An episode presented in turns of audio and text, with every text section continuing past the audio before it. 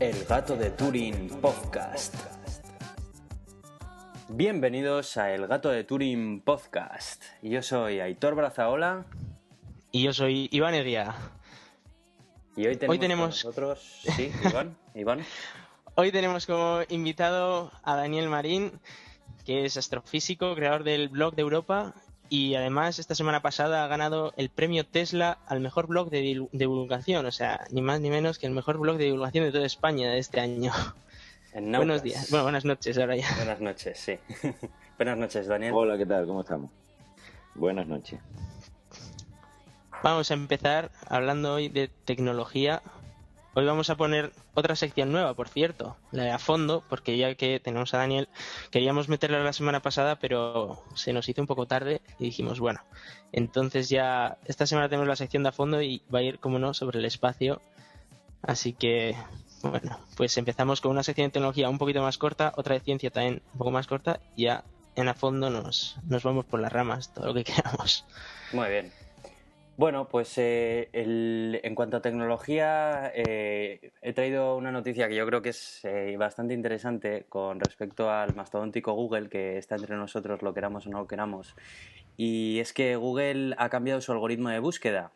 Hasta hace, lleva ya bastantes años manteniendo el mismo, que se llamaba Cafeín, y la última revisión fue en 2010, que básicamente lo que hicieron fue, pues bueno, mejorarlo un poco y tal, pero no, no le llegaron a hacer ningún cambio así importante.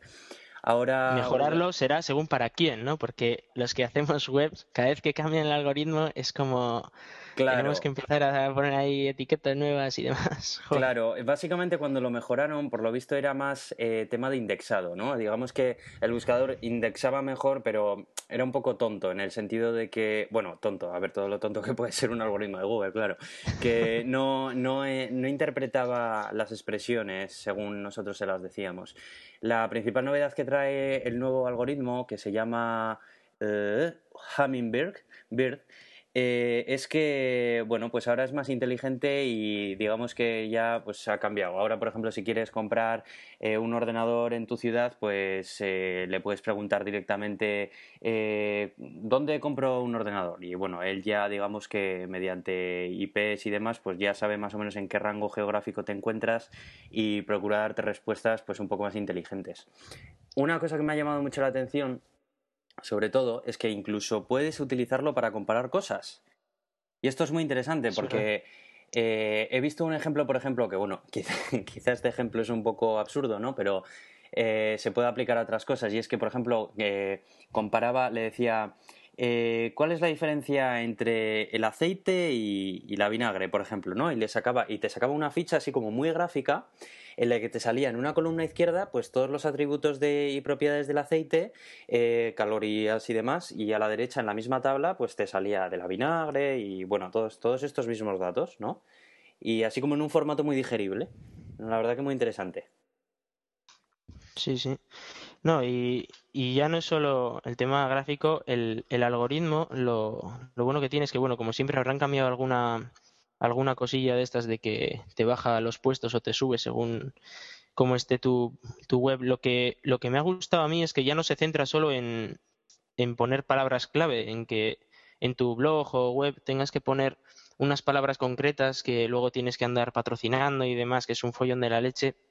Ahora, si tienes un blog de calidad o una web de, calidad en la que el material es bueno y, y vamos, que es, un, es una web que sirve de algo, ya no es solo que esté bien optimizada, digamos, para el buscador, el buscador es capaz de reconocerlo y de, y de subirle puestos en, en las clasificaciones, lo cual está muy bien. Sí, de hecho, eh, gracias a esto, pues se, crea, se ha creado el, el puesto del SEO, ¿no? Famoso, que Sí, eso es parece que como que ahora todo el mundo tiene que tener SEO y no sabes lo que es, pues venga, Search Engine Optimizer, ¿no? Si no me equivoco las, las siglas. Optimization, sí, Y es, había, sí. ah, pues eso, un montón de personas que básicamente se dedicaban a eso, ¿no? A, a conseguir eh, que, un determinado blog que les contrate una página o lo que sea, pues estuviese en las, primero, en las primeras posiciones de cualquier búsqueda.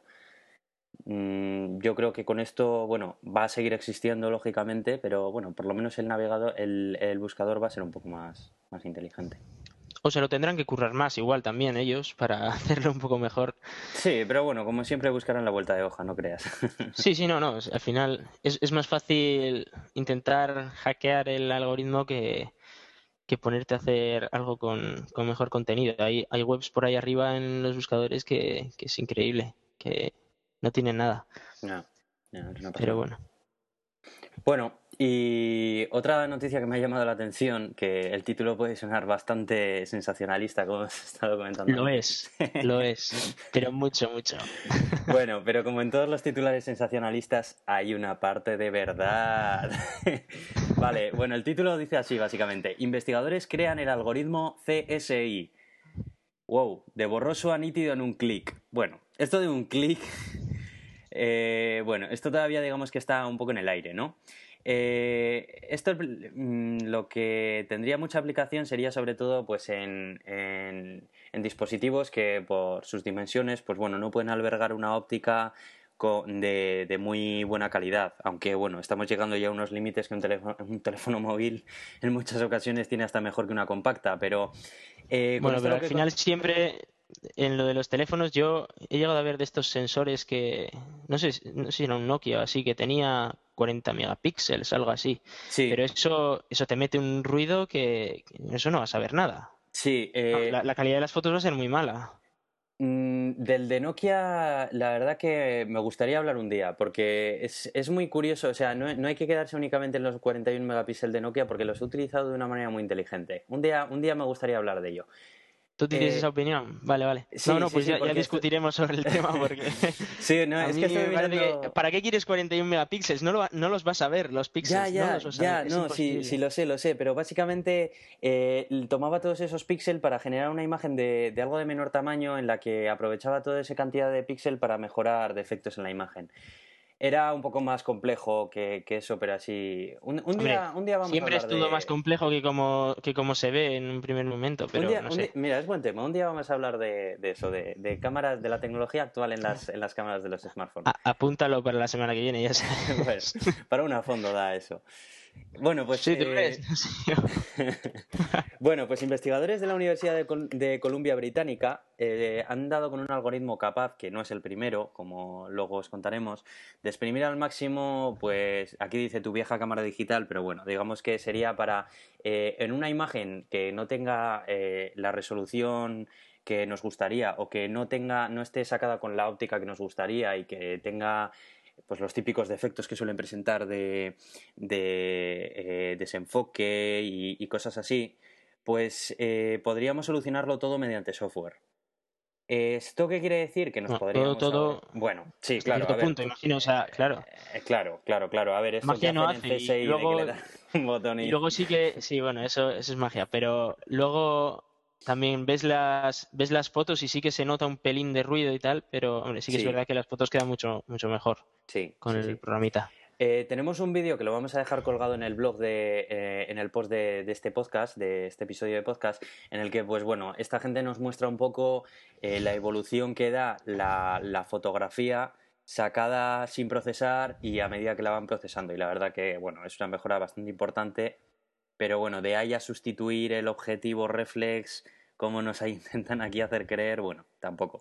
Pero es un, Sí, ¿no? Cambiar un reflex por un objetivo que tiene medio centímetro de, Sí. de profundidad. Sí, aquí la verdad que, que sale, sale, sale uno de esos.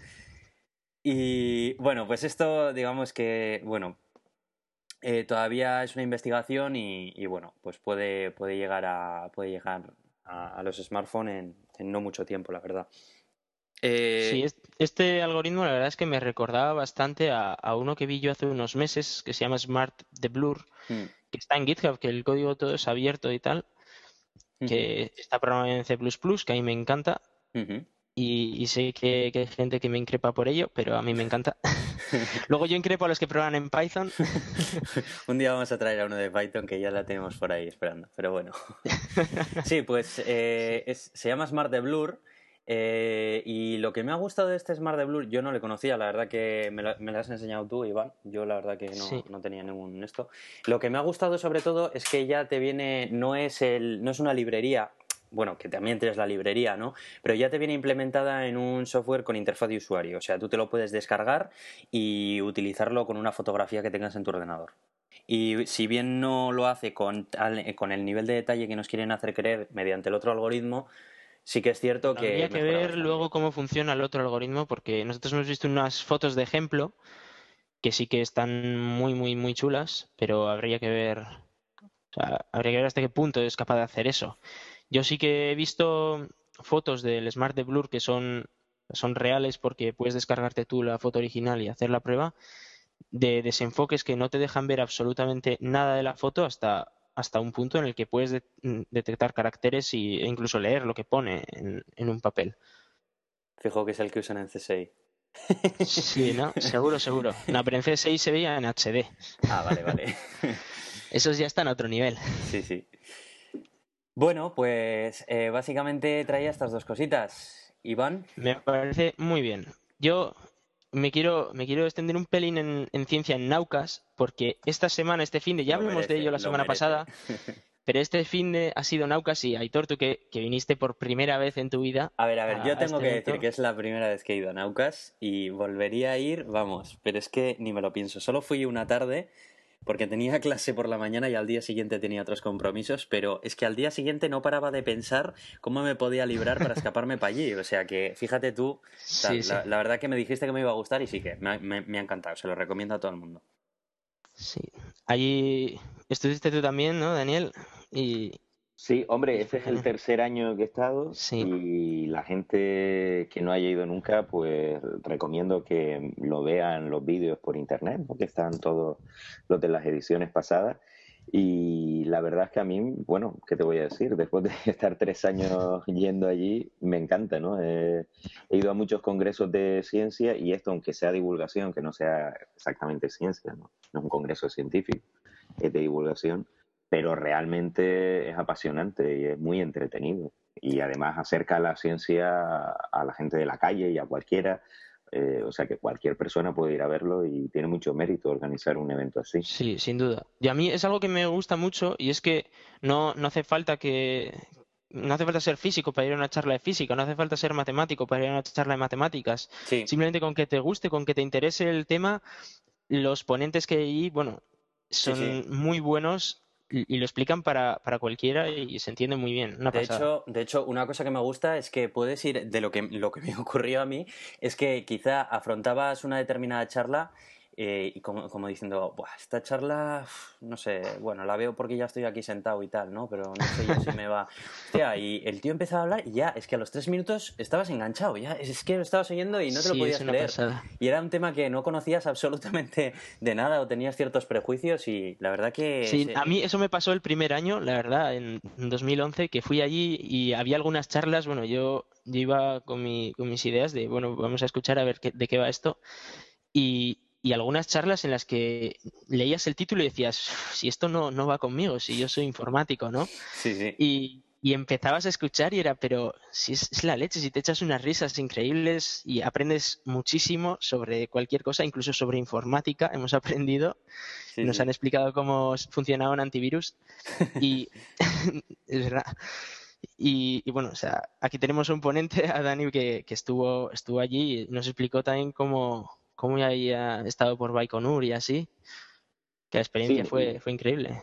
El, hombre, el formato de las charlas, que es lo realmente atractivo, es que al ser 10 minutos, eh, pues bueno, incluso si no te interesa una charla en concreto, se pasa rápido, ¿no? Pero además, como están hechas de forma que sea lo más divertido posible y lo más ameno, pues eso puede ver una charla de un tema que a priori no te atrae en absoluto y luego pues te engancha, ¿no? Eh, y eso es muy, muy curioso. A mí la verdad es que, ya te digo, nunca he visto una cosa así. ¿Te parece mucho? Que, claro, el, cuando se, lo, organizamos, bueno, lo organizaron los jefes de Nauca, eh, el espíritu era el de las charlas TED, que son así también de, de 10 minutos, 20 minutos, ahora no sé cómo están, creo que estaban por los 5 minutos, porque cada vez la capacidad de atención de la gente va disminuyendo, o sea que al final tendremos charlas de un minuto. La gente quiere un caramelito rápido y... Sí Sí, porque a, partir de cierto tiempo... Clave. Sí, eso es. A partir de 10 minutos yo creo que ya la, atención de, de, muchas personas que quizá no están tan interesadas en el tema empieza a decaer. Pero es que a mí me llamó la atención el hecho de que incluso hay una persona con un marcador indicando los minutos que quedan. A mí, a mí aquello me Sí, claro, porque lo tienen cronometrado, son charlas seguidas y efectivamente, si no cumplen el tiempo, te echan. De hecho, el primer año echaron a Pérez Tupiñá. Sí, porque se pasó el tiempo. Sí, bueno, que este año tampoco ha estado lejos el tema. Alguno también se ha quedado ahí. Sí, hombre, se supone de hecho siempre se acababa con 5 o 10 minutos de retraso en cada es muy complicado realmente, porque 10 minutos, eh, si tú me dices 5 minutos, 3 minutos, es fácil hacer una charla en 3 minutos, 5 minutos, porque esbozas 4 puntos y ya está una charla de media hora, una hora también es fácil, te puedes explayar, tienes tiempo para poner las cosas encima de la mesa, pero 10 minutos ni es mucho ni es tampoco muy poco, entonces... Es, un nuevo formato de charla, eso. es muy complicado. Yo al hacerlas realmente he tenido muchísimos problemas y todo el mundo que ha dado las charlas allí eh, te lo dice, que es muy complicado hacerlo en 10 minutos. Además que, claro, una cosa es ensayarlo. Yo la verdad lo ensayo para que no quede muy mal, pero tampoco lo ensayo mucho porque luego vas allí y pasan cosas, Como a mí me falló el mando, a otro le falla no sé qué. Pues, lo de mando fue... Hubo muchos problemas con los mandos, ¿eh? el primer día sí, hubo ahí un, ah, problemas técnicos, digámoslo así, del, el primer día que, bueno, eran fácilmente solucionables, pero bueno, nos tocó a los ponentes de ese día la negra, ¿no? Sí, además a ti te tocó la última charla que parecía que iba empeorando con cada charla. Cada eso. Y eso que, bueno, me lo imaginaba, yo como ya sabía que me podía pasar, pues bueno, de todas formas, al ser la última, lo bueno es que yo me, extendí cuatro minutos más del tiempo, entonces no había problema. Digo, total, si la gente ha aguantado hasta aquí, pues aguanta cuatro minutos sí, más. Sí, está claro. además, con toda la fotografía y todas las anécdotas que contaste, Joder, que la verdad es que ya vamos a hablar de eso ahora en la sección a fondo, pero es que son muy supersticiosos por allí. para todo. eso, eso es una cosa que me gustaría preguntarte luego más tarde, porque la verdad que me llamó mucho la atención. luego cuando hablemos de eso, eh, sí, sí, me gustaría hablar un poco de eso.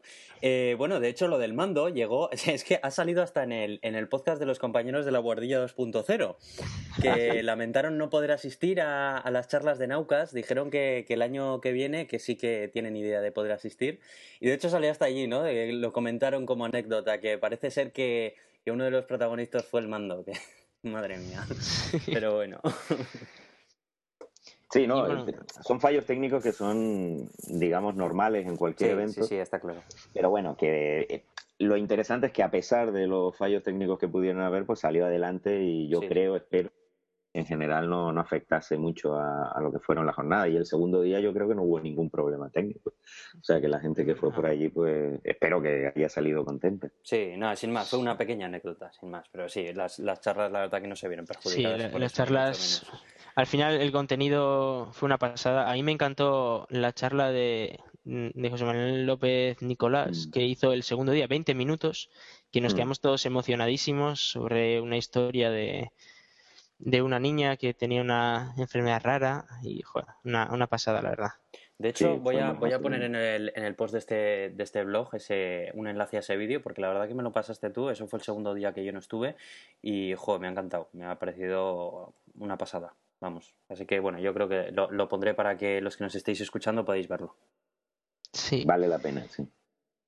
Y luego además, esta semana era Naucas Naucas Quantum o Quantum Naucas en Donosti, que, que fueron unos cuantos premios Nobel a hablar sobre ciencia y la verdad es que ha debido ser impresionante. Es una pena no, poder, no haber podido asistir porque, bueno, era entre semana y al final no se puede, pero, ostras, ha, ha tenido que ser una pasada. Yo he ido leyendo los tweets y así de, de los que estuvieron allí y, joder, se han debido pasar pipa, la verdad.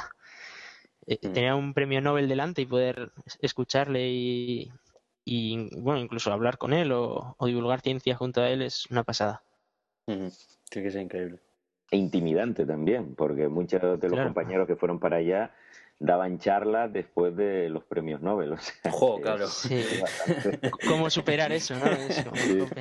Yo no, no creo que me atreviese a eso todavía. Bueno, de todas maneras, lo de los premios Nobel eh, no hay que verse intimidado, ¿no? Había una charla en concreto de Naucas en la que salió, no me acuerdo cómo se llamaba, que salía vestido como de Rambo que salía desprestigiado. Sí, sí, sí, Jolín, que... Ganador del premio Tesla también. Efectivamente. Sí, que mencionó, que mencionó a este hombre que a los sesenta y pico años se le fue la pelota y, bueno, empezó a, a, recetar vitaminas a diestro y siniestro y que como tenía un premio Nobel o dos, que, bueno, que quién le iba a llevar la contraria, ¿sabes?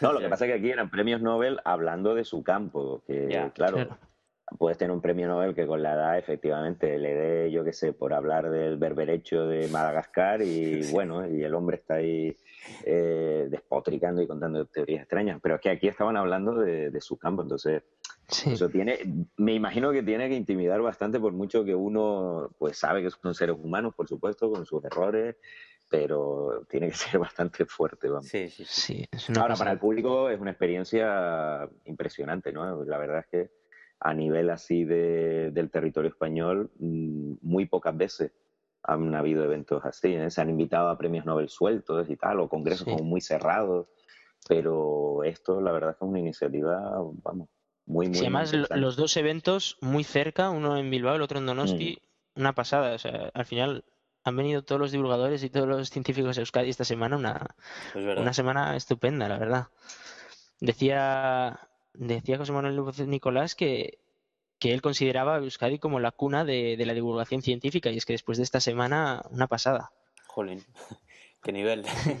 Yo me quedo encantado que vengan aquí, claro, porque los tienes aquí al lado y, y por ejemplo... y, ahí hay muchísimas iniciativas de todo tipo de, de divulgación sobre todo apoyada por organismos públicos, por universidades, etcétera, que en el resto de, del territorio español pues no, no encuentras, ¿no? Lo cual es una pena porque... Son los sitios donde más se apoya la divulgación científica. imagínate un, un Naucas mensual en cada una de las comunidades. Bueno, eso Eso sí, vamos, sería espectacular. Otra cosa es que el cuerpo lo aguantase, vamos. También es verdad, claro. Porque, vamos, como, como, como, nos ha contado antes Dani, que tenía que ensayarlo y demás, tú imagínate que tiene que ensayar una charla distinta para cada uno. No, yo, yo iría a verlo, yo a darla ya no. Se muere. Además, una vez al año está bien. Sí, sí. sí, y además que tienes que desplazar desde Canarias, que, jope, tiene que ser. Efectivamente. Y que cada vez, ya que estamos aquí hablando, cada vez es más difícil salir de Canarias, porque desde que está el tema de la crisis, quitaron, bueno, desde que se cerró Spanair, hay muchísimos menos vuelos y nos cuesta mucho salir de Canarias en todos los sentidos, económico y de encontrar un vuelo para salir, ¿no? Entonces hay que hacer una odisea para, para llegar a, a Bilbao. Es que al final el tema de la crisis, o sea, llega por, por todos los lados. O sea, si no es por un lado, te, te, lo quitan del otro. Porque este año, por ejemplo, también en los premios Tesla no ha habido patrocinador. Sí, bueno, bueno, sí, la propia organización. Bueno, sí, pero... Lo cual, lo cual es bastante desesperante. Pero sí, hombre, les honra, les honra, pero efectivamente es una pena que no. Sí, sí, sí. sí. no, el premio, el premio es, es la leche, pero que es una pena que no, no haya un patrocinador que se pueden hacer las jornadas de Naucas con apoyo de la universidad, etcétera, mm, eso ya dice mucho de la importancia que puede tener la divulgación en Euskadi, porque yo estoy seguro que la mayor parte de universidades y de, organismos públicos, digámoslo así, del resto de España, no pondrían un duro y no, no ayudarían en nada a un evento así. ¿eh? increíble, la verdad, porque de hecho, si se hace en Bilbao es porque allí les han acogido y les han dado facilidades. Sí, siempre les dejan. Siempre puede que haya otro, otra universidad, algún rector estará dispuesto, no digo que no, vamos, no sé hasta qué punto lo han sondeado.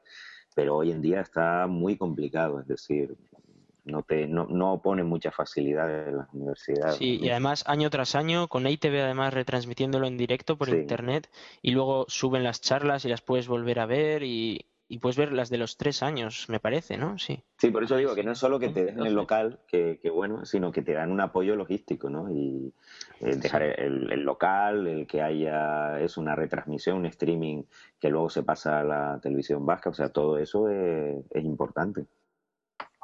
Sí, la verdad es que yo estoy encantado con cómo lo, montan aquí.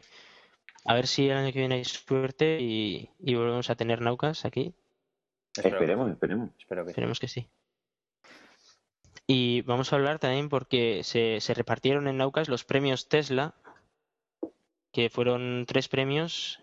El, el primero de todos para ti, para, para Daniel Marín, por el mejor blog de divulgación. Que, bueno, cuéntanos un poco, a ver, ¿cómo te sientes? Eh, pues la verdad es que fue toda una sorpresa, no, no me lo esperaba para nada, así que pues me siento muy bien. Yo la verdad es que lo eché de menos el año que viene, el año pasado, porque a mí me encanta tu blog, o sea, e-, escribes muchísimo. No sé cómo te da tiempo, porque yo esta semana estoy intentando escribir un artículo un poco más extenso en mi blog y estoy viendo que no, no puedo, no me da tiempo, no, no acabo. no, y con un nivel de detalle además asombroso. Yo es verdad. también he estado revisando últimas entradas y demás, y bueno, una cosa que me ha llamado la atención es el nivel de detalle al que, al que llegas. O sea, hilas fino en las entradas. Una pasada. Hombre, yo tampoco sé dónde saco el tiempo, la verdad. o sea, no te lo puedo decir. Supongo porque como no me gusta el fútbol, eh, en vez de ver partidos de fútbol, pues me pongo a escribir en el blog, no lo sé. Bien, bien, yo creo que los que estamos en este podcast, ninguno, ninguno es muy futbolero, la verdad. Debe ser eso, ¿eh? Debe, no, sé. Después no, damos para nada ejemplo de la sociedad. Sí, no, no, e, efectivamente te quita mucho tiempo lo del fútbol. Pero no, bueno, después de varios años supongo que optimiza la forma de escribir y todo eso, pero e, efectivamente te lleva un tiempo, ¿no? De todas formas, lo que pasa es que, el año pasado también la dinámica de los premios fueron completa, fue completamente distinta, porque se premiaba artículos sí, es verdad. publicados en Nauca. Y además hubo este una votación previa y así. exactamente. Entonces, este año lo cambiaron y introdujeron las categorías, y claro, es otra cosa completamente distinta, ¿no? Pero vamos, yo a nivel personal estoy contentísimo, por supuesto. Sí. Fíjate que yo, eh, yo creo que es de los pocos blogs que he conseguido leerme sin, sin pestañear prácticamente un artículo de más de 4.000 palabras, que, que, los hay. Y, la verdad que me encanta porque siempre aprendo y, y, siempre, vamos, es que es algo que, joder. Pues gracias por la parte que me toca. y bueno, luego también tuvimos un... Espera, que me acabo de perder. Tuvimos el, premio a, Sergio Palacios, el tercer Precog, por el mejor divulgador en general, que también mola mucho ese premio. Mm. Pues significa que es el mejor divulgador del año. O sea, es que para mí sería increíble. Sí. Y la verdad es que se lo merece porque escribe mucho y escribe muy bien. Lo hace se le ocurra mucho. A ver si algún día lo traemos también por aquí. Estaría bien. Sobre todo, Sergio, eh, bueno, aparte, yo no sé si será el mejor divulgador del año, pero de los últimos años en general seguro, o sea, no solo de este año, de los últimos, o sea, es un, es un monstruo divulgando y, y, vamos, que es un premio merecidísimo. O sea, lo tenía que haber dado hace mucho tiempo ya. Sí. Pero, y ese y otro, pero bueno. Sí, es, es un grande, además me acuerdo que se emocionó allí en la entrega de premios. Es que, joder, la verdad es que la presentación que hizo también Javier Peláez, irreductible, de, de ese premio, moló. Yo tengo, tengo que revisarlo. ya te lo mereces y ya te lo mereces y, y eso sí. Lleva unos años como, joder, le tocaba. Una pasada. no, se lo, se lo merece, por supuesto que sí. Eh, yo creo que de los tres, el más merecido es el de él. Bueno, cada uno por el suyo, ¿no? y luego, eh, finalmente, Arturo Quirantes por el colaborador, el colaborador más activo de Naucas, el profe de física en Twitter, que también, joder, el, ya no solo el, divulgar, sino que el hacerlo para, para como una especie de centro de divulgación, que Naucas al final es como una concentración de, de muchos bloggers y muchos divulgadores en los que, pues eso, cada uno aporta su parte y el colaborar mucho en, en algo que sea tan grande y así mola mucho y que te, que te den el premio, pues la verdad es que está muy bien. Sí, además lo que tiene Arturo es que hay una lista de correos ¿no? de, lo, de la gente que estamos en Nauca y siempre que ha surgido algún tema eh, que, bueno, que de actualidad o que es más o menos interesante, y a lo mejor se dice, bueno, alguien quiere escribir sobre esto, siempre está Arturo, ¿no? no sé, siempre que, yo que ahora mismo no sé, ¿no? Pero algún tema así más o menos de actualidad, mira, alguien quiere escribir esto que está relacionado con física o más o menos, y siempre está Arturo y Arturo escribe, o sea que, bueno, efectivamente es el colaborador más activo con diferencia, ¿no? Y además con calidad, cuidado, porque se puede escribir cuatro boberías. ya, ya. Bueno, he, de decir que en Naucas he de decir que en Naucas todavía no he visto un artículo malo. Está, está por ver, yo creo eso. De verdad. Sí, sí. Es que es una pasada, ¿eh? Y, y sí, joder, el, el De más hecho, es un ¿eh? problema, aunque no lo creas Es un problema.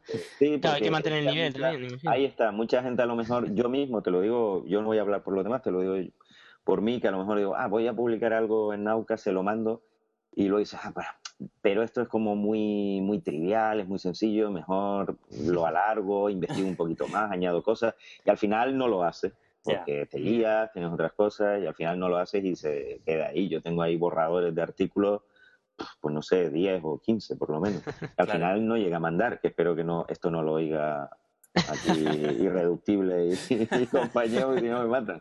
Pero es verdad, porque empiezas a escribirlo y dices, ah, pero es muy flojito, ¿no? Y, y es un problema, es un problema porque evidentemente sí está bien mantener un nivel, pero tampoco Ya, hay que al final, ¿no? al final pecas de, de obsesión. Y, y Sí, no, de- sí, por y hay- ser muy perfeccionista, que eso yo creo que pasa en general en el mundo de los blogs, ¿no? Que por ser muy perfeccionista al final no haces nada. A mí me ocurre bastante con el mío. calidad. Claro, le, le ocurre a todo el mundo que tiene un blog y que se preocupa por el blog. Pues bueno, hay gente que le da Sí. igual y escribe cualquier porquería, ¿no? Pero a la gente que le preocupa su blog, pues a todos nos pasa eso, es decir, eh, oye, vamos a mantener un poquito de calidad. El problema es que, claro, si uno es muy, muy, muy perfeccionista, que ser perfeccionista está bien, pero claro, si lo eres mucho, al final no haces Sí. nada. Eso es. Entonces el resultado es eh, el mismo que si publicase una porquería, o sea, Sí, porque- sí, sí, no, es que te entiendo perfectamente. A mí me ocurre bastante a Sí. menudo. De ideas que las vas apuntando y dices, joder, de esto tengo que hablar y tal. Y, y cuando te pones a escribir no tienes el tiempo que te gustaría para hacer algo de calidad y lo vas postergando, postergando y al final llega un momento en el que cuando lo ves dices, Buah, es que publicarla ahora ya ni tiene sentido. ¿sabes? Sí. Y dices, mira, ya, pues paso. Sí, eso a mí me ha pasado en tres o cuatro veces y es terrible. De hecho, bueno, yo voy a intentar a ver si me aceptan el artículo que estoy escribiendo esta semana en Naucas para publicarlo primero allí antes de, de sacarlo en mi blog. Y la verdad es que impone, ¿eh? impone un poco, lo quiero hacer muy, muy bien y buscando información por todas partes y explicándolo todo muy bien y tal, pero Pero es el primero que escribes ahora, ¿no? para Naucas sí, es, sería el primero. Por, ya, ya. Por eso, bueno, si es el primero, vale, pero luego no te obsesiones, ¿eh? Que si no... No, no, luego, luego en el blog estoy, bueno, suelo ir más relajado y tal, y, y sí que, joder, pero con este verano no he podido escribir nada, a ver si, ahora ya le vamos dando caña al tema. Cuanto más tiempo hay, menos cosas haces. Ah, bueno, eso sí, ley de Eso vida. siempre pasa. Bueno, pues ahora Bueno, me encanta pues, la noticia que me vas a contar, Iván.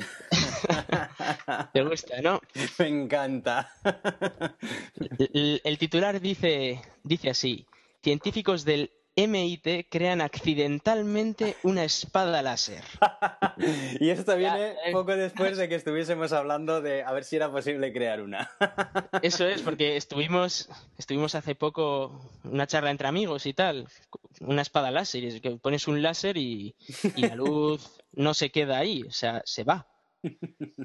Es de, es de cajón, vamos, cualquiera que te- haya usado una linterna, si la enciendes, la luz va para adelante, no se frena. Y, eso, y aquí dicen que los científicos del MIT han, creado accidentalmente encima, ya no es que estuvieran buscando la espada láser, no, es que han hecho otra cosa y les ha salido una espada láser como si nada. A mí me, sorprendió el titular y obviamente dije, bueno, esto lo tengo que leer bien a ver qué pasa. La, noticia científica se podría resumir en que han conseguido usar los fotones de una manera nueva para que interactúe de una manera distinta con la materia. Es decir, que podría cortar un brazo en teoría con fotones. En bueno, muy teóricamente. No han cortado brazos, de decirlo, así que todavía estamos a, a un tiempo de eso. Pero, pero de- podría. Eso es, tienen, tienen la tecnología necesaria como para cortar cosas y tal. Bueno, ya se cortaba con láser y tal, pero no. e- Esta es una nueva tecnología, ¿no? Que se podría usar para, para cortar materia. Y, y de ahí, bueno, encima obviamente ha venido el, el físico responsable del proyecto y supongo que, hombre, en parte lo entiendo para intentar darle más boom y tal, pero a veces se peca un poco en eso. Que, que dijo que no, no era ninguna locura eh, compararlo con una espada láser de Star Wars. Y Hay un, dices, sub- "Uf, hay- no sé". hay un subtítulo que pone un arma elegante. Así que dices, coño. Sí, sí, no. o sea, claro. que tela. Pero ¿el tallo también es de blanco brillante y emite un haz de luz de color? O... Es, es, es terrible. O sea, ¿Y, y hasta dónde Una- una llega? cosa O está sea, clara, ¿es, con- es de un metro de largo aproximado? claro, con, que tenía con luz no puedes tener o- un objeto de, de un metro que corta. O sea, no, puedes, no es un cuchillo, es luz. Entonces, es- supongo que imagino que tendrán un aparato que concentrando mucha luz en un punto, pues conseguirán cortar, algo. Pero de ahí a, convertir una espada, a mí me parece una pasada.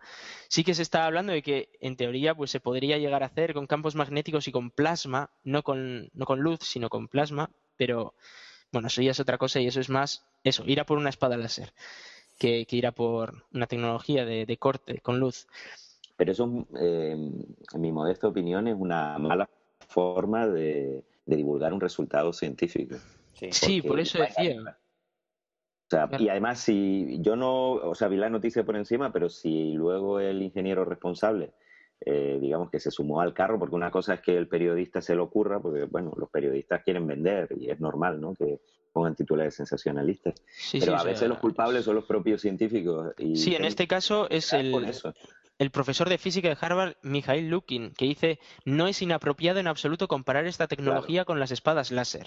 Pues debe ser que Mijail lo que quiere es financiación. Eso es, parece como que le quiere dar un poco más de boom, pero Claro. Hablamos de Star Wars, venga. que me den un millón de dólares. encantado. Sí, me recuerda cuando el Congreso de los Estados Unidos tuvo que, que dejar de lado la propuesta de, de construir una estrella de la muerte. Jo, jo, mediante crowdfunding. Oye, y reunieron un montón de Sí. pasta, ¿eh? Era la, la petición, sí, para la Casa Blanca, sí. Sí, sí, pero bueno, decían que la cifra era inasumible, que estábamos en crisis y tal. Inicialmente, además, dijeron que no quería que no quería financiar al gobierno de los Estados Unidos o algo así porque tenía un fallo técnico de diseño muy importante. Y es que Sí. una sola persona en una nave espacial era capaz de destruirlo. Sí. Monoplaza, ponía, ¿no? Eso es. Es que, decía es que la respuesta, la respuesta fue también, joder, la respuesta que dio el gobierno fue buenísima. O sea, Sí. unas risas terribles que, que decían eso, que, que no, no apoyaba, el gobierno de los Estados Unidos no apoyaba la destrucción de planetas y tal. Sí. Pero en ese plan, joder, muy, muy bueno. Sí, además había una estimación de- del coste de una estrella de la muerte, que era un número con muchísimos ceros, pero no locura. muchísimos, no como la deuda de, de España, no, no, o sea, muchísimo más. Imaginaros la, la situación, joder, una pasada. Bueno, pues, con, pues- con este tipo de noticias, la verdad es que no sé a dónde, a dónde vamos a llegar. La semana que viene hemos seleccionado unas muy guapas para hablar del tema, porque esto, esto tiene miga.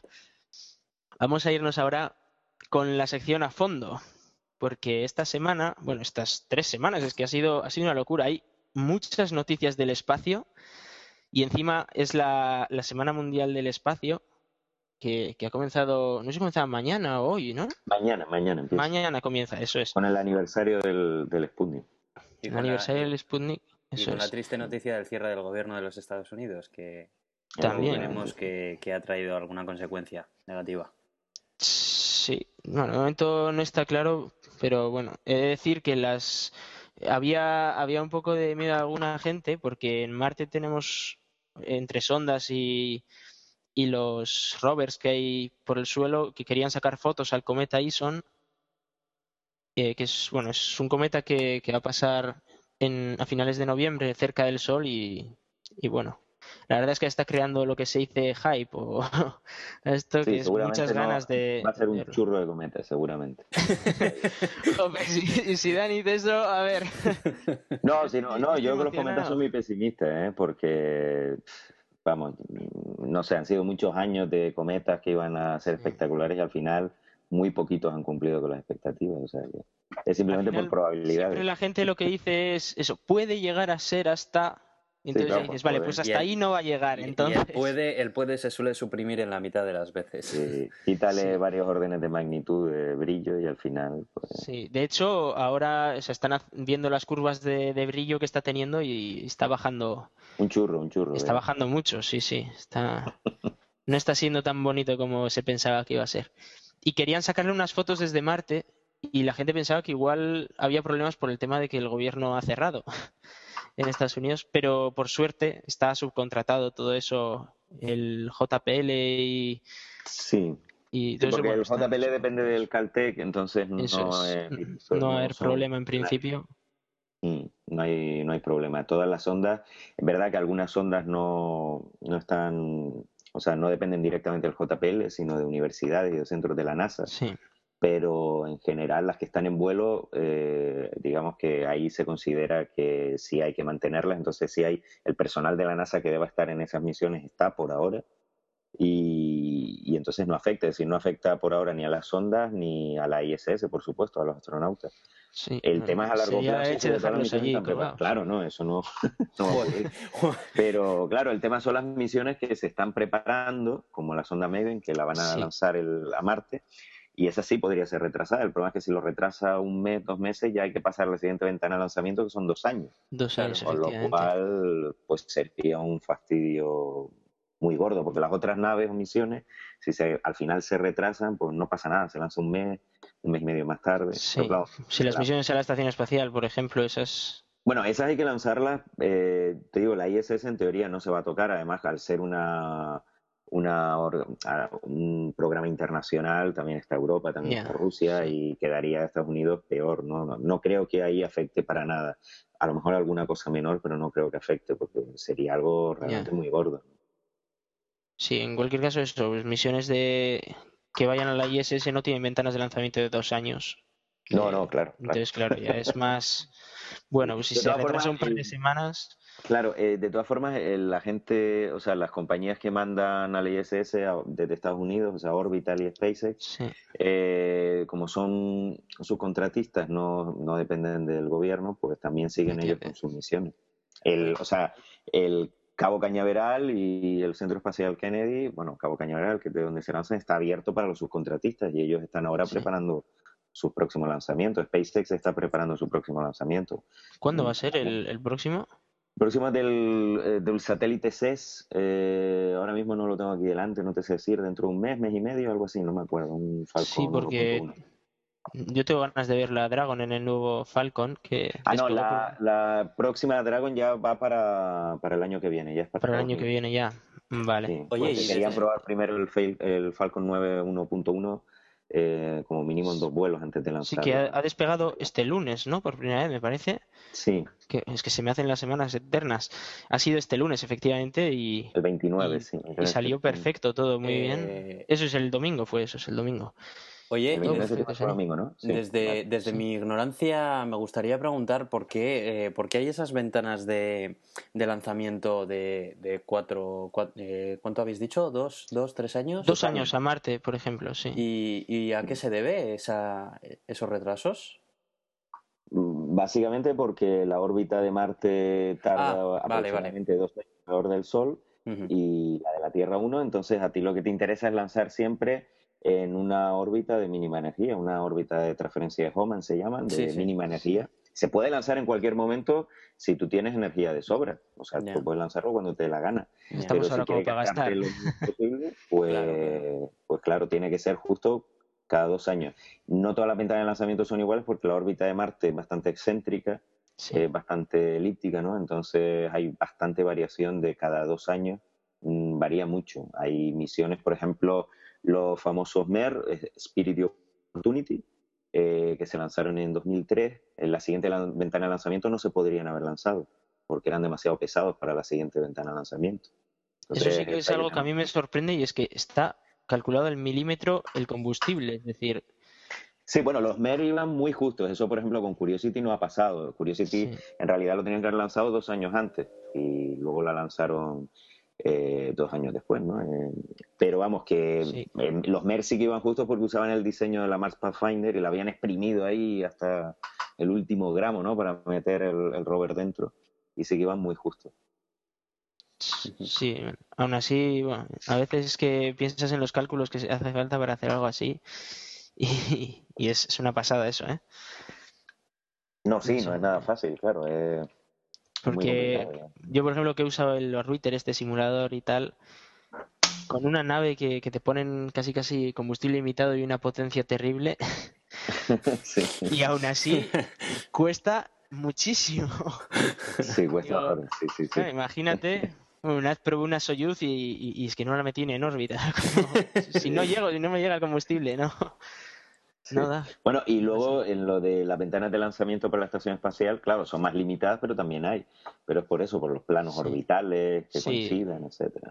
Eso es al final como cuando quieres ver la estación espacial sobre tus cabezas, que tienes que tienes que calcular el momento adecuado. Bueno, hoy en día te lo, te lo calculan los programas estos, pero pero sí, normalmente suele ser cada un par de semanas o así, ¿no? A la estación espacial, me suena. A la estación espacial, en teoría, lo puedes lanzar eh, una vez al día, que es cuando pasa bueno, más o menos. Cuando pasa la, estación, el plano está fijo, entonces la Tierra rota debajo una vez al día. Lo que pasa es que luego hay otras consideraciones de iluminación, de mm, emergencia, el tiempo que quieras tardar.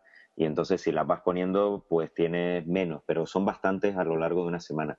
En el caso de una Soyuz, por ejemplo, en el caso de una, del transbordador antes, antes de que lo retiraran, sí que tenías muchas más restricciones y era más complicado, ¿no? Tampoco que fueran muchísimas más, pero no, las ventanas de lanzamiento no eran tan amplias como con la Soyuz. Pero vamos, que la, para la estación espacial hay bastante, bastante ventanas, sí. No, lo de las dos semanas, ahora que me acuerdo, es el, el tiempo que, o sea, lo que suele tardar la estación espacial entre verse por la mañana y verse por la tarde, por la noche. Ah, vale, vale. Eso, sí, que, tengo ya aquí las fechas, que tengo un lío. es verdad, sí. No, y bueno, en general, cualquier objeto que, quieras ponerlo en un, en un plano terrestre, en teoría podrías ponerlo una vez al día. Bueno, en teoría dos, porque bueno, una para abajo y otra para uno ascendente, otro claro. Lo que pasa es que normalmente uno de, de la si es tanto si es ascendente o descendente no te conviene por el centro de lanzamiento o por lo que sea, ¿no? Pero, pero bueno, en el caso de, claro, de con 1 se puede lanzar hacia determinadas direcciones, entonces, y lo mismo pasa con Florida. Entonces, por eso te lo limita una vez al día. Pues esta semana, bueno, es que hemos tenido tantas cosas. Eh, se acopló también la Cygnus el mismo domingo que, lanzaban la Falcon pues por la mañana se acopló la Cygnus con la estación espacial, que además esta misión ha tenido sus, sus idas y venidas porque se lanzó hace ya como tres semanas o por ahí y, falló. El, el, primer acoplamiento fue a acoplarse, pero recibía malos datos del GPS o algo así, me suena, ¿no? Sí, tenía, tuvo que hacer una prueba GPS que es una prueba que le obliga a la NASA para, para saber que es seguro, ¿no? Porque claro, aquí pensamos que acoplarse a una estación espacial es sencillo, pero no lo es, claro, son vehículos que se están moviendo, aunque la velocidad relativa en el momento de acoplamiento no es mucha, pero imaginemos que se pasa o que no se controla y tenemos una colisión. Y ahora mismo hay seis personas, o sea, que se pueden matar y hay que tener mucho cuidado. Y la NASA tiene unas medidas de seguridad, sobre todo para los vehículos nuevos, claro, muy, muy estrictas. Y la Cygnus, que es el primer vuelo que hace, eh, en principio, de hecho, tenía que haber eh, realizado una misión previa sin intentar acoplarse, es lo que hizo SpaceX. Eh, Orbital tenía que haber hecho lo mismo, pero al final, pues la NASA dijo, venga, vamos para adelante, que me fío de ustedes. Y en el primer vuelo, pues juntó las dos misiones, que era de prueba. Esta es de prueba de todas formas, pero probar los sistemas y, bueno, realmente no se acopla, sino que la captura el brazo robot de la estación pero eh, bueno, se tiene que aproximar hasta la estación y es, complicado. Sí, se queda a 10 metros. Es que es una obra de ingeniería increíble, ¿eh? el subirla ahí arriba y conseguir engancharlo bien y todo, la verdad que es, es increíble. Sí, sí, tiene un mérito impresionante y bueno, a la NASA esta misión ha sido un éxito independientemente de los problemas, porque ahora ya tienen dos naves que pueden llevar carga hasta la estación. Hace un par de años no tenían nada después de la retirada del transbordador, absolutamente nada. Y ahora tienen dos naves, la Dragon y la Cygnus, entonces pueden llevar carga, eh, pueden llevar equipos, o sea que para la NASA es un, triunfo, ¿no? Aunque sean las compañías privadas, pero como ha sido la NASA quien ha subvencionado el desarrollo, hmm. eh, triunfo. El dinero al final. Es verdad que estas naves todavía eh, no pueden hacer una cosa muy importante, que es elevar la órbita de la estación. Es decir, ni la Cygnus ni la Dragon pueden elevar la órbita. Eso solo puede hacer las naves Progress rusas y el ATV europeo. Ni la Cygnus, ni la Dragon, ni el HTV japonés pueden elevar la órbita. O sea que eso es algo muy importante, pero que como eso depende de los rusos, ahí la NASA. Sí, porque se hace desde, desde Zaria, ¿no? El módulo se hace Zarya. el segmento ruso, desde el, bueno, el módulo Zarya ya no se usa, está desactivado los motores, el módulo es Vizda, el módulo estrella, el, el módulo principal Es el que tiene motores. Sí. Sí, es el Svesda, el que se le acopla sí. la. Bueno, yo y- es Vizda porque se usa así en ruso, ¿eh? Pero que-. Vale, no, está bien igual, aprender. igual. Yo lo, digo según, se- según lo leo yo, pero vamos, Sí, no, sí, está bien saberlo, no, sí. Eh, bueno, es que lo de los acentos en, el, en ruso tiene su tela, pero eso es otro, otro Sí. Eh, eh, la órbita se puede elevar desde los motores que están en el, en el Zvezda o con los motores de la nave, ¿no? De la nave que está acoplada ahí, que es la Progress o el ATV europeo. Y claro, bueno, la- las nuevas naves no lo pueden hacer, pero a cambio sí que pueden llevar carga para el, el sector norteamericano, el segmento norteamericano de la estación, y también, la, por ejemplo, la Dragon puede llevar, al igual que la HTV japonés, eh, cargas externas para el exterior de la estación, no presurizadas. Que eso. eh, Yo siempre he tenido una duda sobre eso y es que cómo las, cómo las sacan de allí, cómo, cómo, cómo con las el usan? brazo robot, Con el brazo robot. Sí. Joder, pues es bastante maleable el brazo robot porque parece una Sí, el brazo robot de pero hecho, no, no, no está fijo, es decir, tiene puntos móviles. Es en sí mismo una obra de ingeniería impresionante. es, Y es además ahora canadiense, han ¿no? En principio, puesto canadiense, de hecho se llama el Canadarm 2, Canadá. porque el uno es el que estaba en el transbordador. Y es bastante más complejo que el del transbordador. Se puede ir moviendo, es como una oruga que se puede ir moviendo, Joder. tiene puntos Ah. móviles. Y ahora, de- bueno, ahora, hace ya unos cuantos años, en las últimas misiones del transbordador le instalaron un complemento Dextre, que es como una, una mano así que da un cyborg asesino, parece. la. Sí, yo cuando lo he visto me llamó la muy extraña y, y aumenta la capacidad de manipular objetos y eso, o sea que gracias. Y luego, bueno, también hay un brazo robot chiquitito que tienen el, el módulo japonés. Tiene un módulo, eh, perdón, un brazo robot pequeño para sus Ah, es verdad que está cargas. justo, sí, que tiene también un tiene una salida, ¿no? El módulo japonés no tiene un Tiene una esclusa Ah, así al es- vacío. una esclusa. Sí, entonces para los, no, o sea, no pueden salir astronautas, es para, Sí, para, Para carga y carga. así, ¿no? Sí. efectivamente, entonces lo, lo usan para poner ahí la carga, los ponen al vacío, las meten otra vez, así. Joder, es que la verdad es que el laboratorio ese mola. Molaría trabajar allí y mola las cosas que tiene. Bueno, del Porque allí sí a vacío. quién sabe dónde. Sí, estoy ahora yo trabajando por ahí, pues no sé, un cohete hombre, ya quién estamos sabe. haciendo, ¿no? Es- hay que tener en cuenta que la ISS es el artefacto más caro que ha Sí, construido es la humanidad. Es la nave, bueno, la, iba a decir la estructura en el espacio, pero eso no lo sabemos porque por lo visto pueden haber satélites espía norteamericanos que sean un- que tengan una antena con un diámetro superior al de la, al de la ISS o por lo menos igual. No lo sabemos, ahí se sospecha. ¿no? Pero algo Pero bueno. como eso no se podría, no se habría descubierto ya, sobre todo por todos los observadores que, Sí, que se ven, desde se la ven. Tierra. Lo, lo que pasa es que están en órbitas geoestacionarias, son los eh, son un tipo de satélites que están en órbitas geoestacionarias, entonces no se ven, se ven, o sea, cualquier aficionado los puede captar, pero como están tan lejos, eh, ver la forma y la resolución están a 36.000 kilómetros, no es, no se puede hacer. O sea, que se podría llegar a ocultar a la vista de, de un telescopio terrestre más o menos normal eh, un, un satélite incluso. eh, No, no, ocultarlo a la vista no, porque siempre se va a ver, incluso si está en la órbita geoestacionaria, lo vas a ver. Lo que pasa es que, claro, otra cosa es que tengas la resolución para Sí, ver puntito al su final. Efectivamente, vas a ver un punto o puedes ver algo de estructura. En este, en el caso de estos satélites sí se ve un manchón, que es la antena, pero no tienes resolución para llegar a más. De todas formas, es una pregunta muy interesante porque hay por ahí un programa espacial secreto, que como es secreto no sabemos nada, pero hay rumores, que es el programa Misty, ¿no? Eh, que en teoría iba de eso, iba de lanzar un satélite espía con capacidad stealth y que no pudieran verlo desde tierra, porque claro, los satélites todos se ven, todos los Claro, satélites es que espías sí. se ven, ¿no?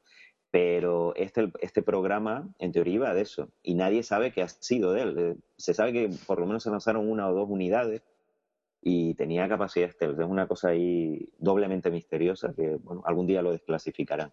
Sí, eso es interesante, la verdad, porque eh, ves, ves un punto, pero bueno, no sé, yo no, no sabría Eh, me imagino que, que, alguien como vosotros que esté más metido en el tema este sabrá identificar más o menos eh, cada, cada punto con cada satélite, ¿no? Pero sí, eh, me llama la atención, el, me llama la atención el tema de que puedas llegar a ver uno y que no se pueda llegar a identificar. No sé, me, me llama la atención. Sí, hay muchos en, los, en, las bases de datos, por ejemplo, si tú quieres ver dónde están los satélites espías norteamericanos, las bases de datos que te dan los Estados Unidos no vienen pero los, los uh, observadores amateur los tienen completamente clasificados por todo el mundo. Claro. Y, además, claro, los, ¿qué hacen los militares americanos? Que no son tontos, los cambian de vez en cuando de órbita y, y claro, los tienen controlados los amateurs. Entonces, realmente, si los amateurs los tienen controlados, es de imaginar que los militares de los países, digamos, enemigos, pues bueno, más que enemigos, no, aliados, observados, eh, pues lo saben, ¿no? Obviamente lo saben, saben por dónde va a pasar el satélite y todo eso. Curioso. Sí, hay, hay mucho secretismo sobre ese tema y de vez en cuando se desclasifican archivos y, y se ven unas maravillas que vamos. Hace poco, joder, para, que nos hagamos una idea, eh, ahora mismo, bueno, Estados Unidos ha lanzado unos 16 satélites KH-11, que son satélites espía son un telescopio apuntando hacia la Tierra y son un telescopio como el Hubble, de, con un espejo de 2,4 metros. De hecho, el Hubble, el telescopio, la óptica del Hubble es de un KH-11, un satélite espía. Entonces, si el Hubble todo lo que ha descubierto un telescopio, aunque es verdad que se han puesto nuevos instrumentos, etcétera, imaginemos lo que se podría haber hecho con 16 Hubble, que es lo que han lanzado los militares americanos. Sí, que de hecho el año pasado cogieron y les dieron dos a la NASA en plan, nos sobran hacer algo con, hacer algo con ellos le, tienen tantos que les sobran. O sea, la NASA está mendigando ahí para. Ahora mismo estaba mendigando para lanzar un telescopio la próxima década que estudie la energía oscura, que observe supernovas y pueda medir la energía oscura. Iban a lanzar ahí un telescopio de 1,5 metros al espejo y estaban ahí los pobres que no tienen dinero con el James Webb, otro telescopio, que estaban ahí, bueno, ¿de dónde sacaban el dinero? Y la NRO, que es la agencia que se encarga de los satélites espías, pues un poquito diga, mira, como pobrecitos, ¿no? Pues venga, toma ahí dos telescopios de 2,4 metros de un programa secreto que tenía y que no lo llegaron a lanzar, que no se sabe qué programa es, se supone que el programa 8X, uno de estos, eh, pero bueno, eso es otra discusión, pues nada, se los regalaron y de hecho el problema que tiene ahora la NASA es que tiene los telescopios, pero no tiene dinero para hacer una misión alrededor de esos telescopios. Está viendo qué hace, probablemente la lancen para ver la energía oscura, pero tendría que ser la próxima década y no tiene dinero para lanzar los dos, como mucho lanzarían uno y con el otro no, no se sabe qué hacer. o sea, no hay otra década esperamos y lo tienen telescopios por ahí tirados en el trastero como quien tiene no coge esto de no, no hay dinero. A mí me parece increíble la verdad que, que llevemos ¿cuántos años tiene el Hubble? Igual tiene 30 así, ¿no? El Hubble lo lanzaron en el, de memoria te digo, en el 90, si no me equivoco. En el 90, bueno, pues no, 23 años ya. Y, y vamos, es que resulta que un telescopio tan bueno que ha durado 23 años, que, que, ha dado, que todavía hace unos descubrimientos sorprendentes y que, que sobren de esos por, por la parte militar es, increíble. ¿eh? Sí, hombre, te dice, eh, bueno, te, te, enseña claramente cuáles son las prioridades, ¿no? En el tema de gastos, que por mucho que uno piense que la NASA, que si gasta, que si no gasta, pues claro, te das cuenta que, que no, que si se trata de construir telescopios para ver a, al enemigo ahí no falta dinero y por supuesto que se puede gastar lo que uno quiera. El tema cuando uno va a hacer eso con astronomía, pues de repente es casi que eso que tienes que mendigarlo. Sí. Pero es que incluso con cosas tan elementales, con el problema de los asteroides que podrían ser potencialmente peligrosos para la Tierra, ahí yo me acuerdo una, una entrevista que le hicieron a, un responsable de la NASA en el Congreso, me parece que fue, que le preguntaron a día de hoy qué es lo que pasa si descubrimos que hay un meteorito que va, que va a caer en Nueva York dentro de tres semanas. Y La, la, respuesta suya fue, ahora mismo no se puede hacer nada. Nada, y eso es una cosa que cuando he dado charlas por ahí sobre eso, la gente no se lo acaba de creer. O sea, yo lo digo, y la gente me mira como, sí, sí, vale, yo, porque tú estás ahí, no te voy a decir que no, pero todos sabemos que los americanos tienen armas nucleares, sacan misiles, sacan a Bruce Willis y, empiezan a sacar pepinos ahí que se cargan todos los asteroides. Pues claro, eso son películas, pero es curioso cómo Hollywood realmente te condiciona y a la gente le condiciona. En Hollywood se construye una nave espacial impresionante en tres meses despegan con una cabeza nuclear y se acabó el problema.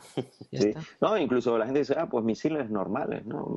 No hay, es que eh, cuando uno mira, eh, creo que lo he puesto en el blog alguna vez, eh, hay incluso un problema básico si uno quiere destruir un asteroide pequeño con armas nucleares, que es lo más efectivo si el asteroide es pequeño. Y es no que, tiempo que detone. Efectivamente, que el, el, detonador del arma nuclear, en el momento del impacto, el impacto es tan rápido que, claro, se pulveriza el arma nuclear. Entonces no da tiempo que detone el arma nuclear. Claro, uno dice, bueno, pues no pasa nada, se detona un microsegundo, bueno, un microsegundo no, un milisegundo antes de que impacte, claro, pero para eso necesita un sistema de navegación increíblemente sofisticado, que no, ahora mismo no existe. O sea, no es mandar un arma nuclear y ya está, hay que modificarla, hay que... Y es, ahora mismo es eso, no hay nada, nada, absolutamente nada para defendernos de los asteroides, nada. Y eso la gente, pues no se lo cree, pero es que es verdad. Sí, además este año ha habido polémica por, por ese tema porque, bueno, en febrero eh, pasó muy cerquita, por, o sea, más cerca incluso que la órbita geoestacionaria, pasó un, un asteroide el mismo día que caía un, un meteoro en, en Rusia. Sí. Y, y es más, este mismo año se ha encontrado un, cometa que va a pasar rozando Marte el año que viene. Mm y que decimos, joder, imaginaros que, que, en vez de Marte fuera la Tierra, ¿no? El, ¿Qué podría pasar? En cualquier momento se podría encontrar un cometa en dirección a la Tierra. Claro, un cometa y ahí sí que no se puede prever porque los cometas, eh, los cometas de periodo largo, como vienen de fuera del sistema solar o del sistema solar exterior, ahí no podemos catalogarlos, ¿no? Si vienen, vienen y ya está. Podemos ver con tiempo que vengan, pero lo que sí podemos ver son los asteroides cercanos a la Tierra, que es el, la fuente primordial así de riesgo, ¿no? Y es triste que se podrían ahora mismo, nosotros podemos lanzar un par de observatorios espaciales y detectar el 99,9% de todos los asteroides cercanos a la Tierra. Sí. Pero no se ha hecho. Entonces, volvemos a lo mismo. Aquí hay una cuestión de prioridades. ¿Por qué no se hace? Pues claro, uno le pre si el presidente Obama va a la NASA, a ver, ¿cuál es la probabilidad de que caiga un asteroide medianamente grande eh, durante mi mandato? dicen, pues mire, la verdad es que, yo qué sé, un 1%, por decir algo, ¿no? Y entonces, ah, pues nada, no vamos a gastarnos el dinero, que se lo gaste el que venga detrás de mí, no vamos aquí ahora. Entonces pasa eso, ¿no? Y luego se confía, bueno, los aficionados y los profesionales ya irán descubriendo asteroides, que es lo que está ocurriendo, ¿no? Sí. Pero claro, es que ya los podríamos tener catalogados. Entonces, mm, a mí me parece también muy triste que una aplicación directa de, del espacio, que es la defensa de, planetaria, ¿no? Que suena así como muy Star Trek. Sí, pero al final es eh, eso. Es eso, es eso, ¿no? Y una aplicación directa del programa espacial, pues una cosa tan directa que no se haya implementado, que te digo, con un par de observadores. Y hay programas, hay un programa de Sentinel, se llama, me parece, un pequeño telescopio, sí, privado, que quiere mandarlo a la órbita de Venus, porque desde ahí además tienes el, el privilegio de que, de que lo ves desde el lado del Sol, es decir, podrías ver asteroides que están más hacia el Sol. Claro, efectivamente el problema de eso es que desde aquí no podemos detectar asteroides cercanos en muchos de ellos porque nos lo tapa el brillo del Sol. Uno no puede observar asteroides que están cerca del Sol desde, desde Tierra, incluso desde el espacio, en la órbita, no se ven bien, pero desde Venus sí y ese proyecto es fantástico, ¿no? Pero no ha recibido... Eso es un poco lo que hablábamos el otro día, que la mayoría de políticos ven a cuatro años vista, o, como mucho a ocho años vista. Claro, claro, es que esto es un problema, a ver, caerá un asteroide, sí, pero la probabilidad de que caiga y mate a algún ciudadano americano, porque claro, este año cayó en Chelyabinsk, en Rusia, eh, no mató a nadie de milagro, una onda expansiva brutal, podía haber matado gente, por suerte no mató a nadie, pero bueno, como no fue en Estados Unidos, pues a los políticos no les da igual, es que es así, es decir, parece una tontería porque si hubiese tardado en caer un par de minutos más tarde, pues habría caído en Estados Unidos, ¿no? Mm, los asteroides no entienden de fronteras, pero es así. Sí, y bueno, de hecho decían que podría venir aquel asteroide de, de un grupo de, de asteroides que podrían estar por ahí deambulando. Eh, sí, bueno, eso ya es un poquito más. Sí, bueno, al final. pero sí, sí, eh, podría, por supuesto, claro. El tema es que no lo sabemos, que es el. La cuestión de fondo es esa, no lo sabemos. Entonces, y se podría saber con un gasto eh, mínimo, porque lanzar el Sentinel es una misión. Si la, si la abordara la NASA, a lo mejor estamos hablando de una misión pues de tipo New Frontiers, algo así, o sea, una misión bien hecha, me refiero. Pues medianamente cara, pero que vamos, para la NASA lo puede hacer perfectamente. O si quien dice la NASA, cualquier otra agencia espacial o la suma aquí eso hablamos, hablamos mucho de la NASA, pero tenemos muchas agencias espaciales. el problema es que es verdad que la NASA eh, tiene el presupuesto con muchísima diferencia más grande, ¿no? Un día, un día sí que sería interesante hablar de las, de las empresas de terceros que están ahí también. Sí, bueno, en cuanto a privadas, yo la verdad es que a mí me gusta SpaceX por la filosofía que tienen, no tanto por el secretismo que tienen con sus misiones. Sí, que luego la, gente eh, me insulta y todo. A mí me han mandado mails insultando porque me he metido con SpaceX. Y bueno, yo no me he metido. O sea, es que eh, simplemente hay cosas que a mí no me gustan. Eh, una empresa privada es libre de hacer lo que le dé la gana, por supuesto. Pero claro, cuando recibes dinero público, creo que no. Creo que tienes una. ya tienes una responsabilidad. En este caso, a mí no, porque yo no soy nadie, pero sí al contribuyente norteamericano, que es el que ha dado el dinero. Sí. Y a mí me parece, sinceramente lo digo, una falta de respeto el, el, la política informativa. Y lo dice, no, es que Elon Musk, que es el, para el que no lo sepa, el, ejecutivo, ¿no? El famoso ejecutivo de SpaceX, que es un tío que a mí me cae muy bien, sí, pero bueno, eso no tiene nada que ver. Eh, sí, el tío ha hecho muchas cosas y es un gran. Claro, sí, a nivel personal, fantástico, ¿no? Pero claro, que una, la conquista del espacio y determinadas cosas no pueden quedar en manos de, digamos, la anécdota o que venga una persona más o menos simpática, ¿no? Sino tiene que haber una coherencia. Entonces te este dice, no, es que eh, fulanito este, es más, eh, no para de poner twitters explicando lo que está haciendo. Pero es que la política de comunicación de una empresa no puede ser los tweets. Es decir, vale, eso está muy bien. Pero los datos. Una foto a la semana de, del cohete y tal, y el otro día sacó una pata de, de estas de las que quiere para aterrizaje, pero claro. Yo entiendo, yo entiendo que haya cosas eh, secretas. Lo que yo me quejo es de las misiones que ya se realizan, no de las que vaya a ser, que yo entiendo que se guarde cosas para la competencia y todo esto. Pero, de todas formas, a ver, eh, quitando al lado eso, dejando al lado eso, yo entiendo que, que SpaceX eh, genere pues toda esta pasión, porque realmente ahora mismo es lo, de lo poco que se está moviendo el panorama aeroespacial norteamericano, ¿no? Además, lo que tiene este hombre es que combina, digo este hombre porque realmente es una empresa casi personal, ¿no? Eh, combina el programa no tripulado con el tripulado y eso mueve mucho, ¿no? Eh, Orbital, que para mí tiene incluso más, credibilidad que SpaceX, es una empresa que lleva muchas décadas en el espacio y antes de que SpaceX existiera. Eh, hay que recordar que Orbital fue la que creó el cohete Pegaso, que es un cohete chiquitito con alas, que por cierto es el único que se ha lanzado desde España. Se lanzó desde las Islas Canarias, un cohete Pegaso con el satélite español Minisat 1. Eh, geográficamente, obviamente, es África, pero era desde el territorio español. Es el único satélite que se ha lanzado de territorio español, con el cohete Pegaso. Bueno, dejando aparte de eso, es decir, que es una empresa que lleva muchos años eh, en el sector comercial, en el sector privado y que ahora todo el mundo solo habla de SpaceX y ha habido muchas otras empresas, ¿no? Pero yo entiendo que la gente vaya detrás de SpaceX por el tema tripulado y además porque Musk eh, se atreve a decir, oh, pues vamos a ir a Marte. Sí, dice unas barbaridades a veces que... Claro, eh, eh, sabemos que él solo no lo puede hacer, es imposible, pero, tiene claro, Eso la gente... claro, tiene, efectivamente, atrae a la gente, sobre todo en un, en un momento que la NASA, la única alternativa que dice es, ustedes nos dan tropecientos mil millones de dólares y vamos a construir un cohete gigante, el SLS, y con suerte en 2021 vamos a mandar una misión tripulada alrededor de la Luna a coger un cacho de asteroide que lo hemos mandado previamente allí. Claro. Llama mucho más la compara, pues claro, a lo mejor la NASA es más coherente, evidentemente en algunas cosas, más racional. Es decir, que Elon Musk dijo que quería, quería mandar 85.000 personas anuales a Marte. Bueno, eso ya ahí, digamos ahí se le fue, algo. eso se le fue los tweets esos que ven, eh, es el problema de la, de la política de. No, pero eso lo hizo en una presentación y todo, realmente. Ahí no tal, era una fiesta ni. No, no, no, lo, dijo ahí. no, sí, no, yo lo he leído, yo lo he leído, pero. No, en serio, lo he leído, pero bueno, que obviamente. Sí, sí, sí. Eh, mandar uno ya sería un. Sí, sería increíble.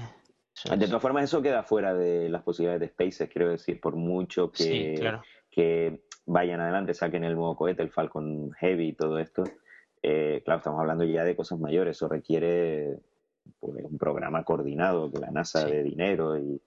Y, que una misión a Marte, bueno, como voy a poner en el artículo, no es no es coger un cohete y mandamos a, cuatro personas a Marte dentro del cohete, hay que hay que hay que conseguir que lleguen vivos para empezar. sí, sí, sí. No, el problema principal ahora de una misión a Marte, sobre todo, eh, bueno, hay muchos, pero sobre todo es la carga útil. Es decir, incluso si utilizas tecnologías como aerocaptura y cosas así muy avanzadas, tienes que poner en órbita una cantidad inicial de 400, 500 toneladas tirando por lo bajo.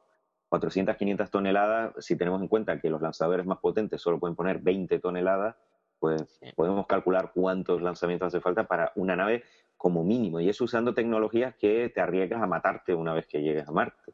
Zoológico sería una nave marciana de, Luego están los de están los de Mars One, estos que ellos dicen que ellos les das un Falcon Heavy y una Dragon y ellos se van a Marte sin problema. Bueno, pero Mars One eso ya es un timo directamente. Eh, a ver, SpaceX digamos que está en el rango de gente optimista. No, no, mienten, son optimistas, pero él fabrica sus cohetes y sus naves y bueno, el hombre eh, tiene ilusión es optimista. Sí, es verdad, no hace nada. Mark One solo de Gran Hermano. Eso es. lo que han hecho hasta ahora ha sido cobrarles 20 euros por, persona por inscribirse. Esto es lo que han hecho. O sea, cuando tú le dices a alguien que eh, luego la gente te dice que no, pero no le quites ilusión a la gente, tú sabes. claro. No, yo no le quito ilusión a la gente, pero a ver, es que cuando alguien que no se dedica al tema aeroespacial, sino que se dedica a Gran Hermano, te dice que, va a Marte y tú pagas un dinero por inscribirte, te están timando. Dice, no, es que eh, no es para ir a Marte, es para hacer un reality en la Tierra. Y yo, bueno, eso no es lo que dijeron al principio. Claro, es que si es para la Tierra. Ahora dicen que van a hacer un reality, que es lo, porque es que son los de Gran Hermano, pues harán, claro que van a hacer un reality, ¿qué van a hacer? Pero, y lo harán en la Tierra, ¿dónde lo van a hacer? Pues en, Holanda. El reality será, pues eso, un entrenamiento de astronautas y tal. Claro, pero, pero es para la tele, o sea que lo pondrán con morbo y tal. Pero estás engañando a la gente porque la gente se inscribió para ir a Marte, no para ir a un reality. Eso es un timo, para mí es una estafa. Y, el tema es que yo no sé por qué de repente hace unos cuantos meses, porque los de Mark One, esta gente lleva ah, dos o tres años, ¿eh? pero hace como seis meses de repente salió en todos los periódicos y yo no sé qué, qué pasó ahí, que, me dio mucha vergüenza, sí, de que los medios de comunicación tradicionales eh, les diesen pábulo a esta gente, porque es un timo.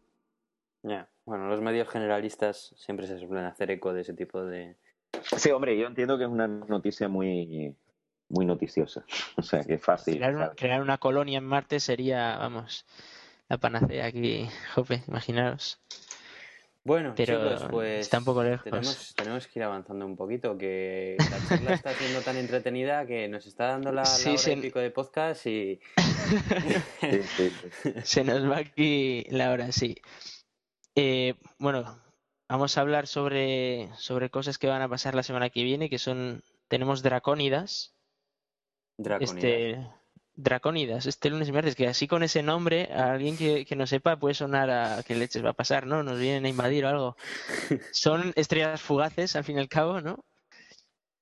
Que, que, igual si tenéis la suerte de que va a hacer buen tiempo en donde estéis, igual podéis tener la suerte de, de ver alguna es una lluvia, por cierto, bastante puede dar sorpresa. Yo hace tiempo que no las observo, pero en, mi época de observador de meteoros, que no me perdía una, eh, te puede dar alguna sorpresa, sí. No, es, verdad que no es de las más llamativas, pero bueno.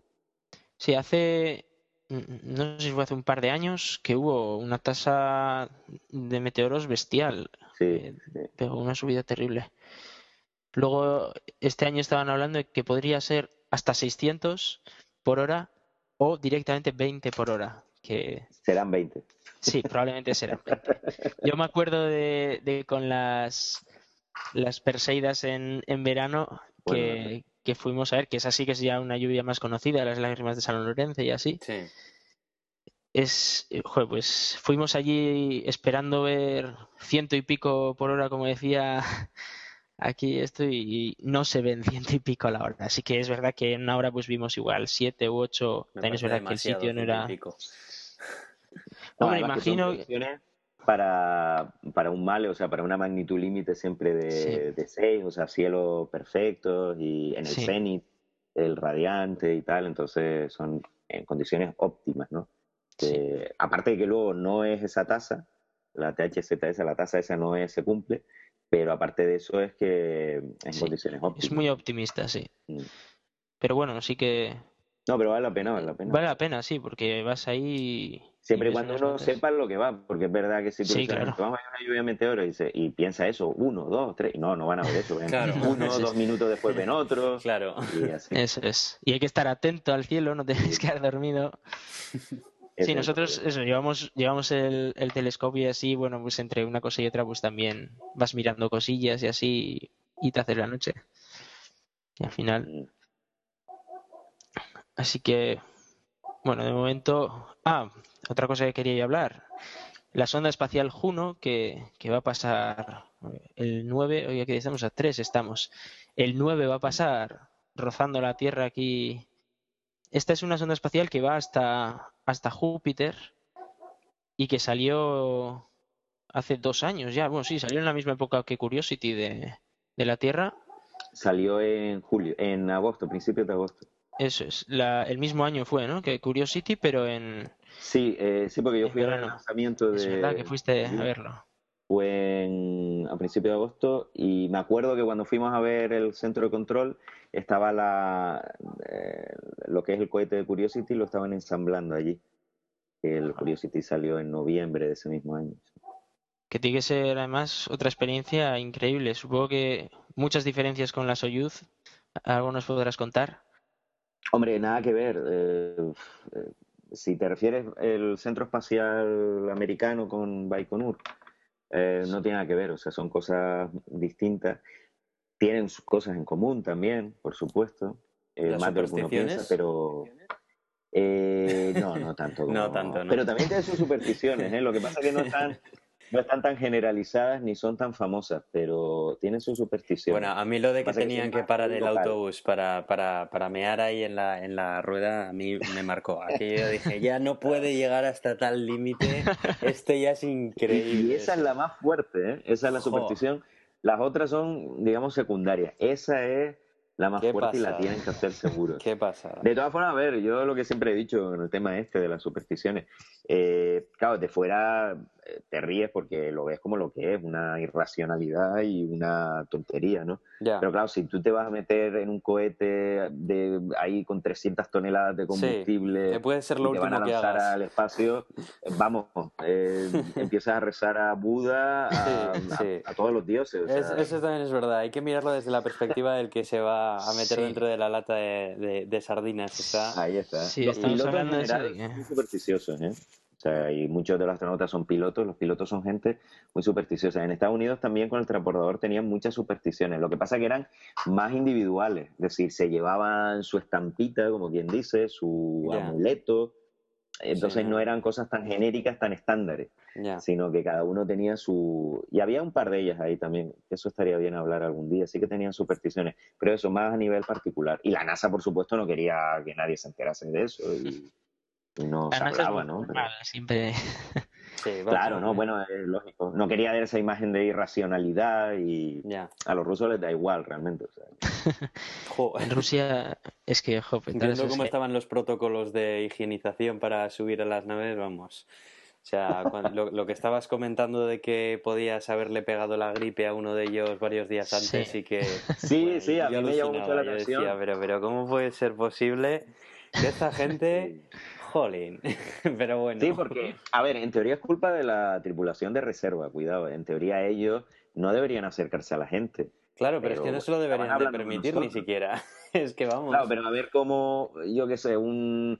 Sí, estaban ahí la gente, los de la NASA y tal, pero a ver cómo le va a llamar la atención al astronauta. Oye, oye, no sé. Y Hombre, al final, pero- claro, si se pone a hablar contigo, pues yo hablo con Claro, él. hombre, claro, claro, Pero- tú encantado, pero yo digo que, jolín, el, eh, la persona que estaría superior, eh, Sí, el, superior sí. debería de establecer una serie de normas y protocolos y decir, oye, mira, esto no puede ser así desde, vamos, desde meses o lo que sea, ¿sabes? Mm. No sé. Hombre, es verdad que desde hace, claro, como ya se va con tanta frecuencia, que no rutina, porque esto no es rutinario, pero como se va con tanta frecuencia, se han puesto malos a veces en la estación, han cogido catarra y bueno, como tampoco es nada dramático, pero es verdad que podría serlo. sí, podría Cuidado, serlo, porque sí, una sí. persona con gripe en la estación y hay un pasa algo y tiene que hacer una actividad extravehicular y tal, puede ser, Sí, puede ser problemático. Es, sí, decir, sí. Es que no como pasa todo, si nada todo va bien. hasta que pasa algo y en el Ahí momento en el que está, pasa ahí algo... No, sé a quién le pasó que estornudó dentro de- del traje. Encima... A varios, claro, sí, sí.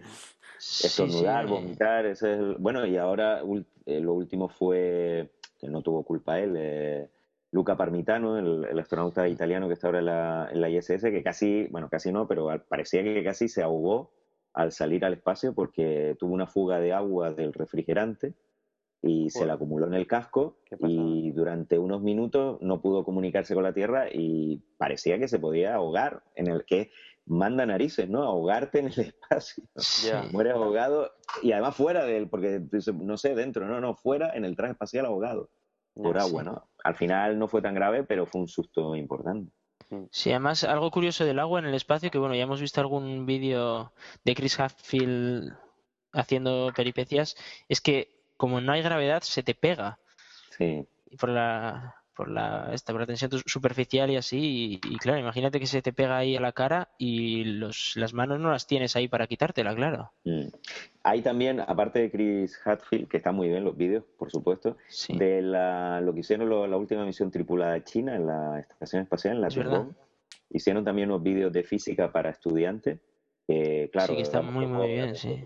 Del agua estaba muy, muy bien también, porque era así como más, como los chinos son así muy, todo muy planificado y tal. Chris Hadfield era más lúdico y estos son como más formales y tenían ahí su experimento. A mí me gustó mucho el experimento de cómo pesar a alguien en el espacio, porque yo me imaginaba, digo, tienes que usar la fuerza de F igual a MA, pero de ahí a ver cómo lo hacían. Y, y los tipos se agarraban a, a, un aparato que lo que hacía era empujarles y según la, la aceleración y tal, calculaban la, la, masa que tenían, una pasada. Mm. Sí, sí, normal, claro, en el espacio. Sí, claro, a ver, te pones encima del peso, pero no sabes si estás encima o abajo. Entonces. Claro. Bueno, pues. Bueno, pues eh, podemos eh, comentar un poco los últimos artículos del blog de Daniel y, podemos ir cerrando, ¿no? Que yo creo que está siendo ya muy entretenido pero nos estamos pasando de la hora. teníamos idea de hacerlo un poco menos extenso, pero es que, claro, van saliendo temas y es inevitable, ¿no? Y todos interesan. Sí, no, yo, yo, he visto que esta semana has puesto unos artículos muy guays. Me gustó uno mucho, que era el de que habían hecho el primer mapa de nubes de un planeta fuera del sistema solar. Sí, eh, claro, cuando uno oye eso, que es claro, la NASA tiene un departamento de prensa muy creativo. sí, me da a mí la bueno, yo, no vi la noticia, la noticia estaba con embargo, entonces salió al mismo tiempo en la NASA y salió el paper al mismo tiempo es verdad que el paper lo dice, o sea, que, bueno, no, no, no, fue solo los periodistas de la NASA, sino el paper. Claro, uno ve el mapa, el mapa es un manchón, o sea, no, hay un mapa. Más bien que mapa es que se ha detectado eh, radiación de un planeta que se sabe que no es radiación térmica, que no es calor, sino que tiene que venir, en teoría, y cogiéndolo todo esto siempre con un poquito de, con pinzas, porque son temas con muchos errores, eh, pero bueno, que en teoría esa radiación proviene del, reflejada de una capa superior de nube. Entonces, la primera vez, digamos, que se observa luz directamente reflejada, aunque el planeta no lo podemos ver, porque los planetas extrasolares, salvo cuestiones, no los podemos ver, es simplemente restando la contribución a la luz de la estrella, etcétera. Y se ve que es luz que procede, eso, reflejada de una capa superior de, nubes que es muy, muy interesante porque son nubes, a diferencia de Júpiter, que uno dice, bueno, pues son nubes de agua, de amoníaco. No, aquí serían nubes de silicatos, o sea, nubes de roca. De roca y que, claro, si hay nubes de roca, llueve roca. O sea, llueve roca fundida, ¿no? Porque son temperaturas de 2000 grados. Hay que aclarar que está pegadito al Sol. O sea, es, Ahí está, sí. Y es, es, gigante y pegadito al Sol. Es casi, casi como otra estrella al final. Es... Sí, un Júpiter caliente que si no, no se podrían hacer estas observaciones, porque si está más lejos ya no, no se ven, ¿no? Pero es muy interesante porque eh, ahora gracias al Spitzer, en este caso al telescopio espacial Spitzer y a otros instrumentos, estamos viendo realmente mapas del tiempo y en otros planetas y su temperatura. Y esto es algo que hace 10 años o 15 años nadie, bueno, 15 años no, hace 10 nadie hubiese imaginado que el, el Spitzer no fue diseñado para eso. Entonces, realmente es impresionante.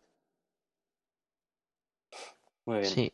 Luego, otra cosa que me ha llamado, me ha llamado la atención porque han vuelto a lanzar después de del tortazo que se dio el anterior eh, un protón. y, la verdad es que está bien que recuperen lanzadores porque me acuerdo que lo habían dejado como que vamos a revisar todo porque había hubo problemas de, de los testes de, fiabilidad y esto, ¿no? De, bueno, de, sí, en el anterior fue que montaron, sí, montaron los acelerómetros al revés. Ah, acelerómetros. Sí. Los pues montaron al revés y además, eh, claro, está eh, te tienes que meter por un hueco para montarlo. El técnico que se metió por el hueco es complicado por lo visto, pero está diseñado de tal forma que tengas que forzar la pieza para colocarla al revés, claro. Y el técnico la forzó y Y claro, el control de calidad falló, nadie supervisó el trabajo de este técnico, era por lo visto un chico joven que, que vete a saber dónde lo han mandado, el pobre, bueno, creo que lo han pedido, pero aparte de eso no sé yo si le puede pasar algo más. y, pero bueno, fue un fallo de control de calidad. Hay que también tener en cuenta que, claro, el Proton se lanza como churros, ¿no? Se lanzan muchísimos al año. Entonces es normal que haya cierto nivel, o sea, más fallos que otro cohete, pero lo que está pasando últimamente no es normal. Están teniendo muchos fallos y por el control de calidad principalmente, que se supone que se deriva, aparte de falta de financiación, porque se están jubilando muchísimas personas de la era soviética, técnicos, ingenieros, y los cuadros, la gente nueva, joven, pues no la están entrenando bien o son pocos, ¿no? Entonces, de ahí viene el problema. Mm. Al final es, es ingeniería, necesita necesita mucho curro y, y, cuando viene nueva gente necesitas necesitas formarlos como si fuera su propio cohete al final. Claro. Bueno, y a nosotros, a Europa me refiero, nos interesa que vayan bien los Proton porque las sondas ExoMars que va a lanzar la Agencia Espacial Europea en 2016-2018 las lanzan con un protón, o sea que nos mm. interesa que vayan bien. Que a ver si también, a ver si siguen adelante todas esas misiones. bueno, ExoMars, ExoMars es una apuesta personal de, del director de la ESA, de Dorden, y vamos, a no ser que lo quiten delante, sale adelante sí o sí. ExoMars 2016 seguro, 2018 a lo mejor no te digo yo que la puedan cancelar, pero lo veo difícil porque es una apuesta personal, un desafío casi a la NASA, de como la NASA los dejó colgados. Sí, es verdad, porque... Pues ahora se van a enterar y nos vamos con los rusos. Y, sí, ha sacado por los rusos y joven. Eh, yo vi a Dorden cuando estuvimos en Baikonur, estaba el hombre por allí. Eh, bueno, no hablar con él es muy complicado, pero bueno, eh, el tema es ese, que, que realmente es una apuesta personal de él, ¿no? Y, y ha, tenido presiones para que no salga adelante el programa con los rusos, pero sigue adelante. O sea, a ver. Bueno, pues yo creo que esto es todo, ¿no? Sí. Ya hoy, hoy nos hemos extendido con ganas. Una sección a fondo. Esta muy interesante. nuestra primera sección a fondo y, bueno, procuraremos que, que, Bueno, normalmente la idea es durar un, poco un poco menos quizá que lo que hemos durado hoy, pero bueno, hacer algo así entretenido. Se pueden hacer más programas, ¿eh? Sí, sí, sí, se puede hacer más. Se puede, se puede, claro. Podemos cascarnos un podcast como el de la Biblioteca de Alejandría, que se tiran 12 horas grabando ahí y dale que te pega, pero no, de momento no. no lo oye nadie luego. Pasa que es que nos, nos ponemos a, charlar entre, entre las cosas que traemos preparadas y luego todo lo que nos vamos por las ramas es que esto se, se hace muy... bien. Es difícil de, de, controlarlo, pero bueno, lo importante es que sea entretenido y yo creo que lo hemos conseguido. Así que muchísimas gracias. No digas muy alto tampoco. por estar con nosotros esta noche. gracias. Ha sido una pasada y, bueno, esperamos verte por aquí cuando quieras, eh, cuando quieras participar o lo que sea. Bueno, tienes las puertas abiertas, falta, faltaría más.